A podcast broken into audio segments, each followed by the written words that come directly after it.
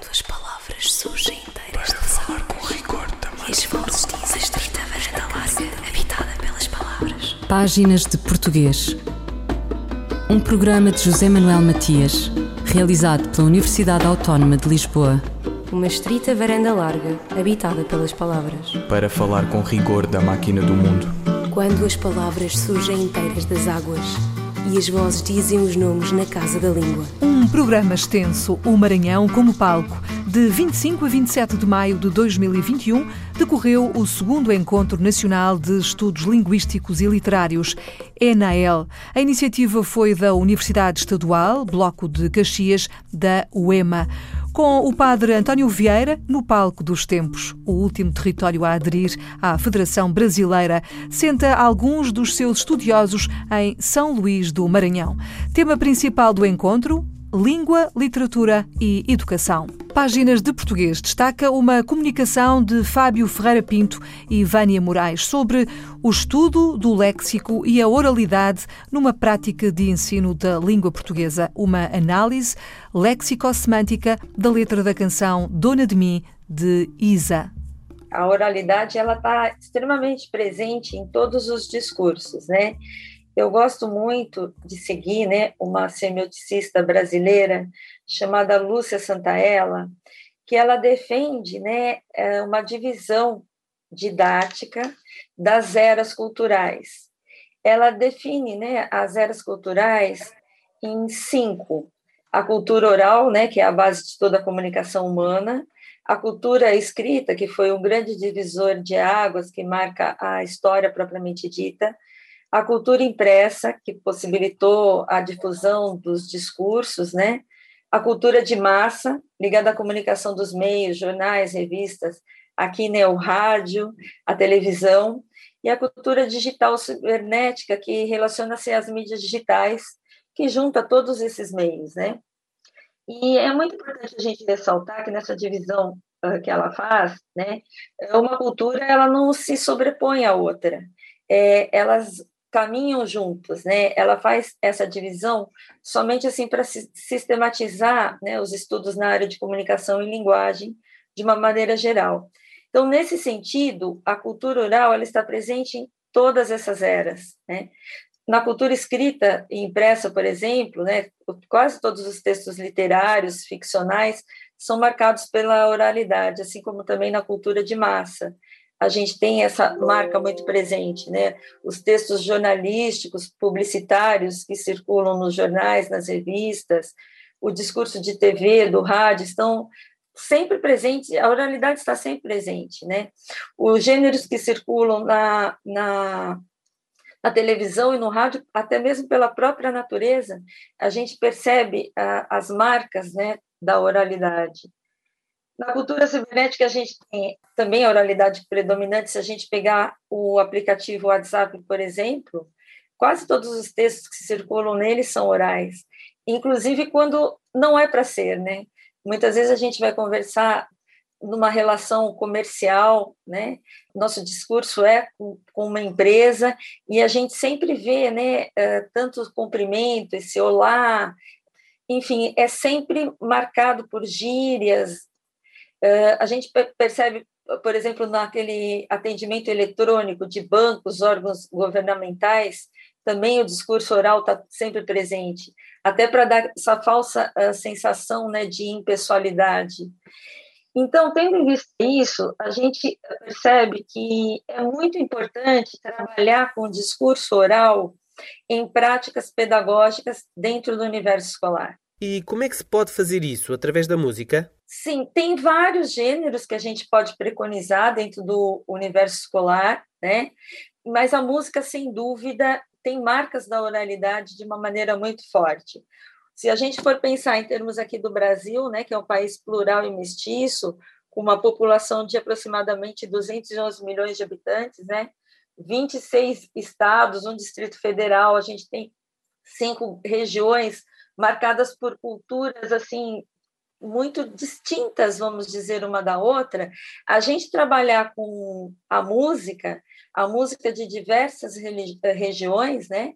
Ela possibilita que a gente entenda realmente a cultura do Brasil como um todo. Então, o trabalho com música é assim fundamental dentro do universo escolar.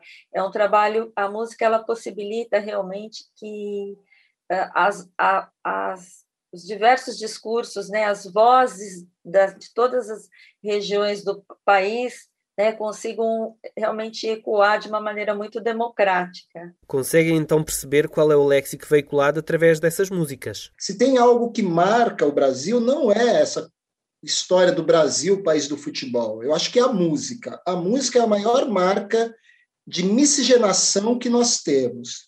É, seja por um passado é, é, marcado pela chegada dos negros e portugueses ao país e todas as outras nacionalidades que chegaram aqui, todo mundo contribuiu de alguma forma e a música sempre foi um elo muito forte é, dentro dessa miscigenação. Então, esse é um primeiro ponto que eu acho que vale, vale destacar. Além de tudo, a, a música ela tem a oralidade e a escrita juntos, né? É, caminham ali é, é, juntos. E se tem uma coisa que o brasileiro não briga, é por música. No final das contas, todo mundo se envolve com a música de uma forma ou de outra.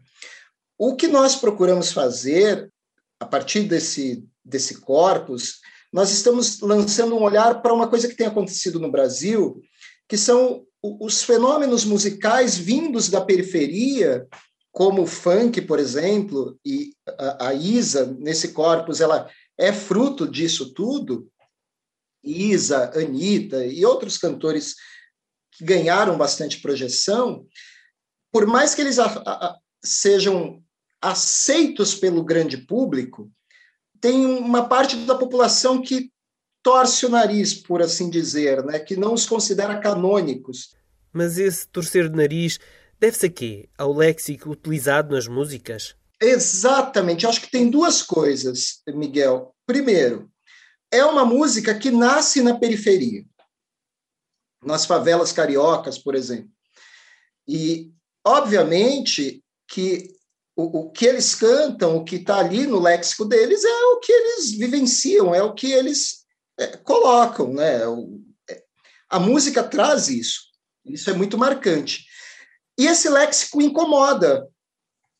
Muita gente se sente incomodada, mas é uma coisa que acho que é marcante, né? Cada camada social, cada grupo de faixa etária terá um léxico à sua disposição de acordo justamente com o seu espaço geográfico, com a sua faixa etária, com a sua profissão. E, e eu acho que a música permite isso, você expandir o léxico de diversas formas. Fábio Ferreira Pinto, da Universidade de São Paulo, e Vânia de Moraes, professora da Universidade de Taubaté, sobre o estudo do léxico e a oralidade numa prática de ensino de língua portuguesa, uma análise léxico-semântica da letra da canção Dona de Mim, de Isa. Fulgurações do nosso idioma. Um apontamento da professora brasileira Edleise Mendes. De Cartola a Meu Brasil Brasileiro, de Ari Barroso e a construção de Chico Buarque. De Camões a Alexandre O'Neill, com Amália de Zeca Afonso, a Fausto ou Sérgio Godinho, tantos outros. Há, indubitavelmente, uma influência cultural da canção em português. A reflexão em forma de crónica de Edleise Mendes. A grande influência e contribuição da cultura que se produz em português é difícil de ser mensurada, pelo menos em números, tamanha é a sua diversidade e riqueza, especialmente se consideramos a variedade de contextos geográficos e sociais em que ela é produzida e disseminada. A cultura aqui é compreendida como uma teia complexa de significados que são interpretados pelos elementos que fazem parte de uma mesma realidade social, os quais a modificam e são modificados por ela e inclui a, as tradições, os valores, as crenças, as atitudes e conceitos, assim como os objetos e toda a vida material, a qual não existe sem uma realidade social que lhe sirva de ambiente. Mas não se restringe a isso. A cultura está presente em todos os produtos da vivência, da ação e da interação dos indivíduos, de modo que tudo que é produzido, material e simbolicamente, no âmbito de um grupo social, é produto da cultura desse grupo. Assim, a grande comunidade que vive em português manifesta-se culturalmente, entre outras coisas, através das artes, da literatura e da produção midiática, e tem causado um impacto cada vez maior na indústria cultural mundial. Entre essas diversas manifestações, a indústria musical em língua portuguesa é uma das que mais se projeta internacionalmente e, consequentemente, difunde a língua. Lembro-me que em minha última visita à Rússia participei de uma reunião com professores de português que atuam no país, brasileiros e portugueses, que destacaram o interesse pela música brasileira como um dos maiores motivadores da procura pela aprendizagem da língua. Nesse quesito, sem dúvida, o Brasil é um dos grandes responsáveis pelo crescimento da indústria musical em português.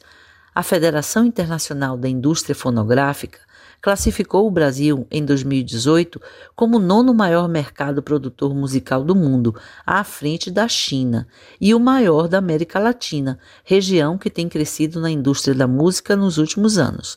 Somando-se a produção brasileira aos outros países da CPLP, Portugal e especialmente a crescente projeção da música produzida nos Palop, o português tem circundado o mundo numa variedade de ritmos e diversos de aquecer os nossos corações. Seguramente, as plataformas de streaming e de internet, como o YouTube, têm sido fundamentais para esse crescimento e projeção que a nossa língua, tão rica e diversificada, espalhe-se e encante a muita gente em todos os recantos do mundo, com o batuque do samba, do kuduro ou do funaná, com a melodia do forró ou do samba canção, com os versos sentidos do fado ou do sertanejo cantando Não há males que venham para o português. Edleis Mendes, crónica sobre a influência cultural da canção em português. O sino da minha aldeia, dolente na tarde calma, cada tua badalada soa dentro de minha alma, e é tão lento teu suar, triste da vida, que já a primeira pancada tem o som de repetida. Por mais que me tanjas perto, quando passo sempre errante, és para mim como um sonho. Soas-me na alma distante a cada pancada tua vibrante no céu aberto. Sinto mais longe o passado, sinto a saudade mais perto. Sinto mais longe o passado, sinto a saudade mais perto. Eu morava na areia, sereia, me mudei para o sertão Sereia, aprendi a namorar. Sereia com aperto de mão.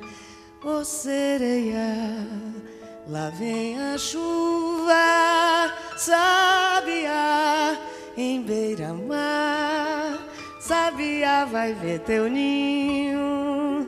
Sabia pra não molhar, show. Sabia. Do bem querer a rosa vermelha e branca Hei de amar até morrer. A rosa vermelha é do bem querer.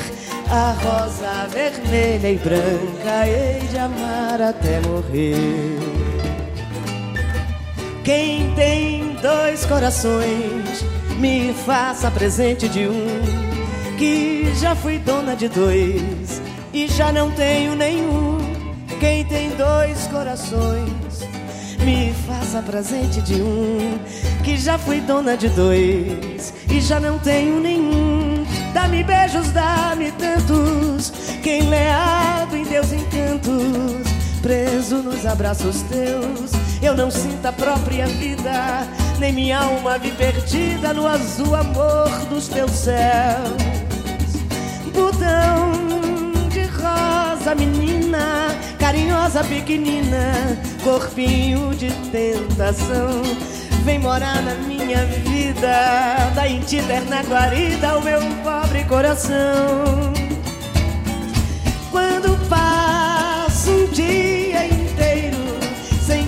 Meu amorzinho, cobre-me um frio de janeiro no junho do meu carinho. Quando passo um dia inteiro sem ver o meu amorzinho, cobre-me um frio de janeiro no junho do meu carinho. Quem tem dois corações, me faça presente de um.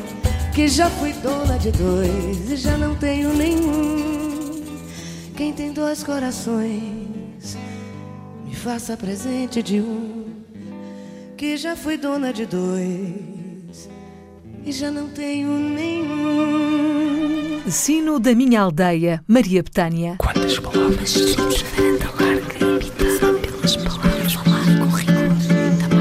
Voltamos ao segundo Encontro Nacional de Estudos Linguísticos e Literários, organizado pela Universidade Estadual do Maranhão. Foi neste finalzinho de maio. Conversa começada e acabada com Fábio Ferreira Pinto, da Universidade de São Paulo, e de Vânia de Moraes, professora na Universidade de Taubaté, sobre o estudo do léxico e a oralidade numa prática de ensino de língua portuguesa, uma análise léxico-semântica da letra da canção Dona de Mim, de Isa. Na legislação brasileira, preconiza-se a ideia de se trabalhar com léxico, aliás, com oralidade. O que eu acho que gera um problema é o seguinte: associa-se a oralidade à ausência de regras gramaticais, quando não é verdade. Ela é só uma forma diferente de sistematizar a língua. Há uma, uma regra gramatical na oralidade. Associou-se a ideia de que falar oralmente é falar errado, aceitar o erro. Né? E eu acho que isso é um problema. A professora Vânia, por exemplo, acabou de comentar isso, e se ela quiser é, levar isso um pouco mais adiante, ela falou dos veículos de comunicação, dos meios de massa. Eu não sei se, se você concorda, Vânia. Por exemplo, nos, nas propagandas. Ocorrem desvios gramaticais, mas ninguém comenta. Né? Sim. A gente, hoje, né, com os meios digitais, a gente imagina que a oralidade ela está muito presente no discurso face a face. Né? Mas a oralidade ela está nas webconferências, nos spots, né? nas campanhas, nos jingles, nos seminários, nos debates, enfim, todos os discursos que circulam hoje dos meios de comunicação. E todos eles são gêneros, né? Eles acabam compondo gêneros com regras, né? Mesmo você usando gírias e, e você tendo né, um discurso um pouco mais informal, você também uh, tem regras gramaticais, né? Você atende algumas regras, logicamente, nada engessado, né? A propaganda, por exemplo, tem no, no, seu discurso características mesmo da oralidade, mas esse discurso ele é pensado por um redator, né, uh, juntamente com o diretor de arte. Então você trabalha o verbal e o não verbal ali, né, eh, para compor aquela peça, aquela campanha. E tudo isso é, é muito bem pensado, não é em cima de improviso. Né? Então, como o professor Fábio falou, a gente tem ideia que o, a oralidade é algo muito espontâneo, né? E nem sempre é, né? Uh, como no, nos discursos do call center que a gente fala, né? Que são gravações ele, eletrônicas. Esse discurso é muito bem pensado para que a gente tenha essa uh, falsa, né? Uh, ilusão de impessoalidade. Então, a oralidade a gente sempre, muitas vezes liga essa coisa do improviso, né? e de algo que você vai trabalhar assim fora do muro da escola. E a gente levanta realmente essa questão. E a gente tem que trazer, né, e mostrar que hoje a grande parte dos discursos tem esse caráter, né, da linguagem oral, mas eles podem e devem sim ser trabalhados dentro do universo escolar. Tem propostas sobre como é que esse ensino deve ocorrer? Então, nós eh, escolhemos, né, entre tantos gêneros que a gente poderia lançar mão, como a gente colocou aqui, o discurso publicitário, por exemplo, artigos de opinião, enfim, né, tem uma série de gêneros que a gente poderia usar. A gente uh, optou por trabalhar com a música e escolher uma música muito próxima à idade, né, à faixa etária de jovens aqui do Brasil, né, que seriam essas cantoras uh, que estão muito aqui na moda, né, cantoras a gente chama de uh, da cultura ligada à cultura pop, para aproximar, para poder mostrar para o aluno, né, que por meio da oralidade a gente também pode e deve, né, trabalhar com gramática que eles, eh, eles conseguem eh, aproximar realmente esse gênero à realidade do aluno, com certeza, as regras gramaticais, né, você trabalhar com, com essa variedade de, de léxico, dentro de uma realidade realmente que, que estimule ele a perceber né, que ele pode aprender gramática uh, usando mão uh, de um gênero que ele escuta realmente no dia a dia, fora dos muros da escola. E aí a gente desenvolveu né, uh, todo um, um, um método né, para poder trabalhar com esse gênero. E como é que é esse método? Primeiro a gente escolheu, né, Fábio, uma canção, na verdade, uma intérprete, né? Neste caso, a Isa. Que toca muito aqui nas rádios do Brasil, né? Depois nós escolhemos a, uma música que possibilita, né, essa... A gente parte muito, parte muito pela nossa experiência, tanto eu como o professor Fábio, a gente dá aula em escola pública, né? Então, a gente parte muito realmente das, daquilo que o aluno quer, né? A gente está sempre conversando com eles e procura ver o que, que eles ouvem no seu dia a dia, né? Uhum. E aí a uhum. gente chegou nesse consenso que realmente a Anitta, né? Essas cantoras mesmo de, de rock, de, de funk, é o que faz parte né, do, do dia a dia do aluno. Toda vez que começa o ano letivo e você se apresenta como professor de língua portuguesa, os alunos eles tendem a dizer que eles não gostam de português. E aí você pergunta por quê? Eles falam porque a gente não sabe português. E aí você fala, poxa, mas você nasceu falando português, você joga futebol, você ouve música, você assiste a filmes, é, você namora, você conversa em português. Como você não gosta de português? Porque tem muitas regras.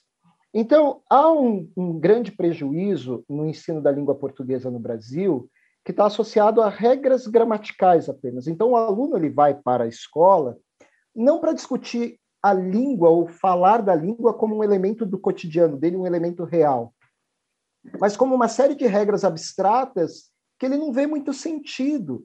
Então, ele vai pegar uma, uma gramática, pura e simplesmente ler, e vai lá, advérbio. Então, advérbio é um termo acessório. Você explica para ele que acessório é um termo que você usa se quiser. Só que quando você vai para língua viva, real, você descobre que o acessório, ele não é um acessório, ele tem que estar tá lá. Senão a sua comunicação fica incompleta. Então, quando a gente trabalha com a música, a gente busca trazer isso, porque você vai envolvendo o aluno nessa realidade, na língua viva, como a gente gosta de falar, é, ele perceber que há níveis de linguagem, porque assim, a oralidade é extremamente importante, porque você tem vários níveis de linguagem, né, de, de, de oralidade. É, você tem a oralidade formal, um seminário, uma conversa como essa que nós estamos tendo aqui, ela está no nível formal, só que ela depende dessa situação. Outras situações, ela seria uma informalidade. Por exemplo, eh, você sugeriu, poxa, se a gente tivesse, é como se nós estivéssemos conversando aqui. O canal de comunicação sendo outro, provavelmente as nossas escolhas, as nossas construções também acabariam sendo outras. Uma coisa que eu acho que é legal, Miguel, é assim: o professor, e aí eu vou falar de maneira muito genérica, o professor perceber que a, o ensino da língua ele não é um mero bate-papo, não é só bater papo com o aluno, é o aluno perceber os diversos níveis em que ele pode encaixar a sua fala, e ele deve aprender isso, é na escola que se aprende isso, a encaixar a sua fala de acordo com os níveis de contato que você tem.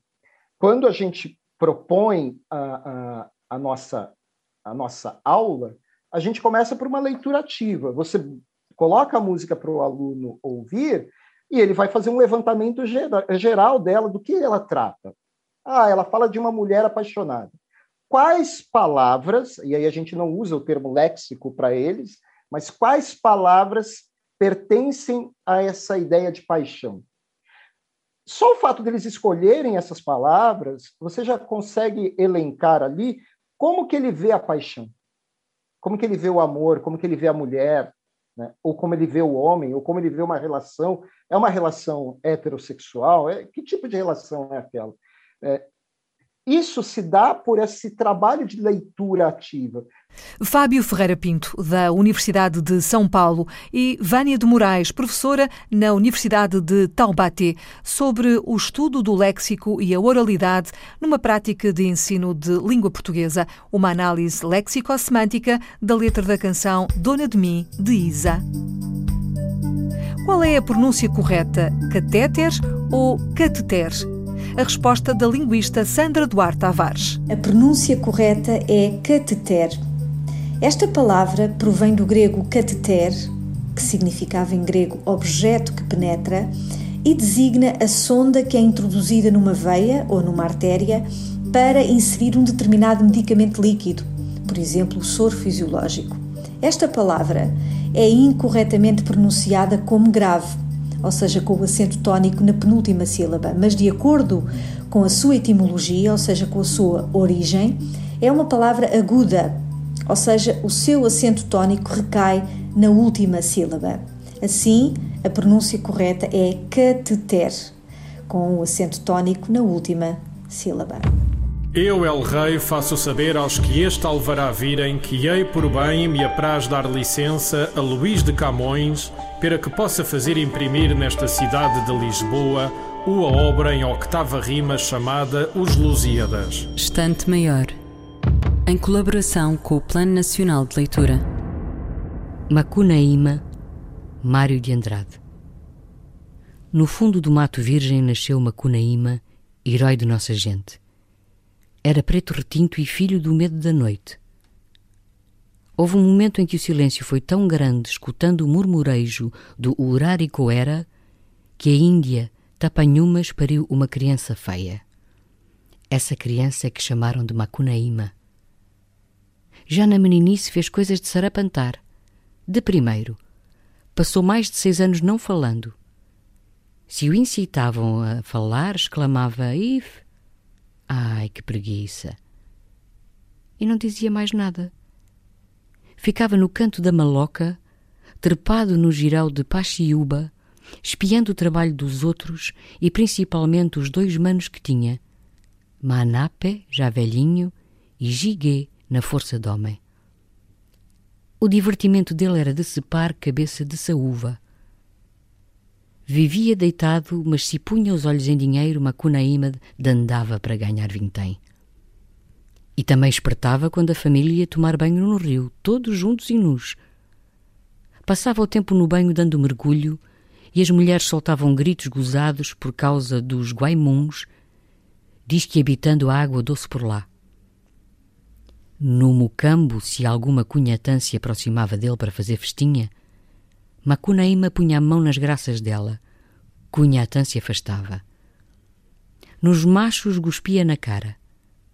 Porém respeitava os velhos e frequentava com aplicação a morua, a poracé, o toré, o bacorocó, a cuicuicógue, todas essas danças religiosas da tribo. Excerto de Macunaíma, do brasileiro Mário de Andrade, pela voz da atriz Maria Henrique. Livro clássico das letras brasileiras, Macunaíma é herdeiro maior do movimento modernista de 1922 em São Paulo. O homem brasílico, sem qualidades, exige dicionário e a cumplicidade do leitor. Ouviram páginas de português, as despedidas de Filomena Crespo, José Manuel Matias, Miguel Roque Dias e Miguel Vanderkellen. Quando as palavras surgem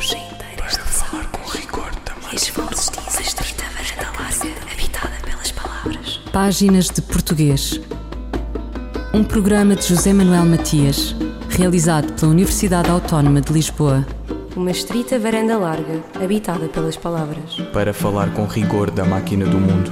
Quando as palavras surgem inteiras das águas e as vozes dizem os nomes na casa da língua.